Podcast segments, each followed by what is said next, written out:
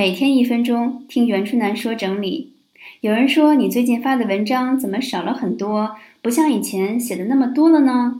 目前我的工作状态是一直都没有停下写作，只是因为工作形态在变化。像以前我有了大纲就可以进行演讲啊、咨询啊、上门整理啊、授课啊，现在每天要为了工作书写的是非常多的，一天当中。基本上已经写了工作的相关的文字，就没有时间精力写公开发表的分享内容了。这样就会导致大家从表面上看到的文字少了很多。不过呢，我完全不会停下书写的，会继续以各种方式为大家做分享，敬请期待。